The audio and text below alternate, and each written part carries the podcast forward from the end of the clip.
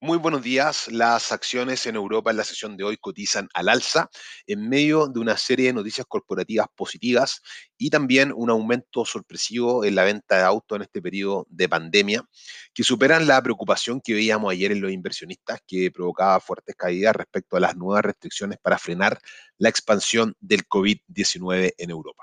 Los futuros en Estados Unidos levemente alcistas, eh, pero sin un rumbo claro respecto a un nuevo plan de estímulos monetarios. Las acciones de Boeing cotizan al alza en el premarket, eh, subiendo cerca de un 3%, después de que el regulador europeo informara que su avión 737 es seguro para volar. Sin noticias claras sobre los estímulos monetarios, el foco de atención está puesto en la expansión del COVID en las ciudades más grandes de Europa y cuáles van a ser las medidas para contener esta propagación.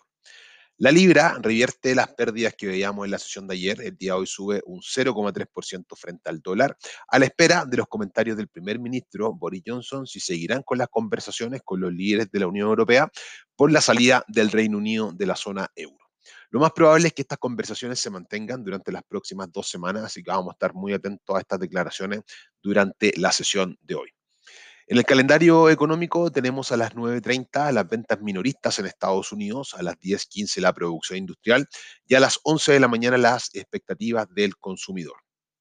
Muy atentos porque podríamos ver quizás una volatilidad eh, mayor a lo normal porque tenemos vencimientos de contratos de opciones sobre acciones, índices y fondos cotizados en Estados Unidos. Así que muy atentos que eh, generalmente cuando se dan estos vencimientos hay movimientos bastante extraños. Así que sobre todo eso del mediodía, a la una de la tarde, podríamos ver movimientos un poco fuera de lo normal.